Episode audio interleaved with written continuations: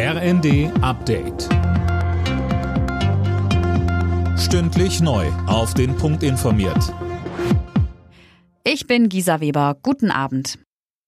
Was nach dem 9-Euro-Ticket kommt, wird gerade noch heftig diskutiert. Die Bundesländer wären aber grundsätzlich bereit, ein Nachfolgeangebot mitzufinanzieren. Das hat die Chefin der Verkehrsministerkonferenz Schäfer dem RND gesagt. Mehr von Tom Husse. Bundesverkehrsminister Wissing müsse endlich Fakten liefern. Erst dann könnten die Länder eine Entscheidung treffen, sagte die Grünen-Politikerin. Konkret gehe es darum, was das Nachfolgeticket kosten werde, ob es bundesweit gelten soll und welchen Anteil die Länder leisten müssten. Die Grünen hatten gestern eine Kombi aus einem 29 Euro Regionalticket und einem Bundesticket für 49 Euro im Monat vorgeschlagen. Das müsse Wissing nun prüfen, fordert Schäfer weiter.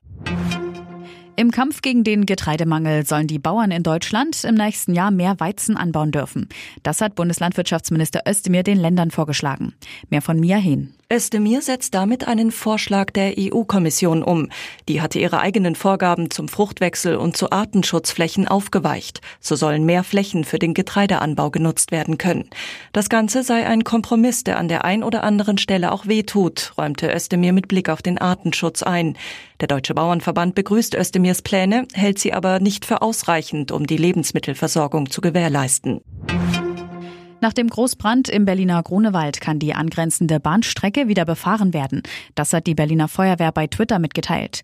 Die Autobahn Avus bleibt aber noch gesperrt. Die Einsatzkräfte setzen jetzt alles daran, den Sprengplatz im Grunewald zu sichern. Dort war das Feuer ausgebrochen. Feuerwehrsprecher Thomas Kirstein sagte bei NTV. Der Sprengplatz ist weiterhin unser Einsatzschwerpunkt. Dort sind jetzt insgesamt drei Hotspots definiert worden, die jetzt mit äh, Wasser gekühlt werden müssen. Das erfolgt aber alles mit einem Roboter. Es darf dort niemand gefährdet werden. Die Gefahr ist weiterhin gegeben. Am ersten Spieltag der Fußball-Bundesliga hat Borussia Dortmund einen 1 zu 0 Sieg gegen Bayer Leverkusen eingefahren. Im Berlin-Derby setzte sich Union mit 3 zu 1 gegen Hertha BSC durch.